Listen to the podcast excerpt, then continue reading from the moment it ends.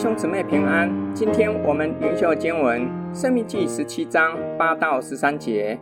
你城中若起了争讼的事，或因流血，或因争竞，或因殴打，是你难断的案件，你就当起来，往耶和华你神所选择的地方去见祭司、利未人，并当时的审判官，求问他们，他们必将判语指示你。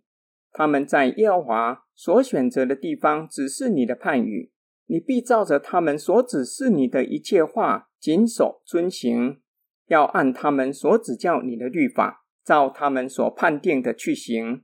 他们所指示你的判语，你不可偏离左右。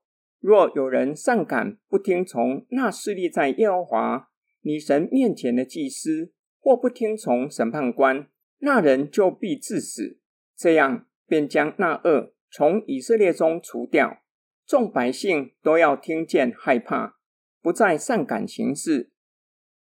若是所居住的城里发生难断的案件，地区的审判官若是一时之间不知道如何做出公义的判决，就要到神所选择的圣殿见祭司、利未人，并当时的审判官，让中央审判官审理案件。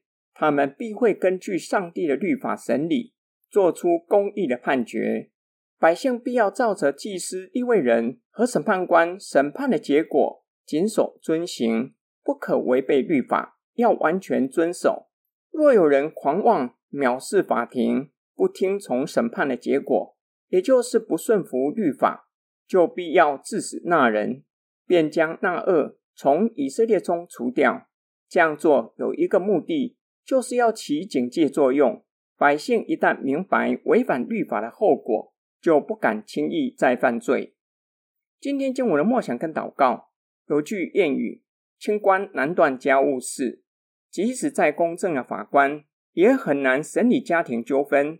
人与人之间的争讼也是如此。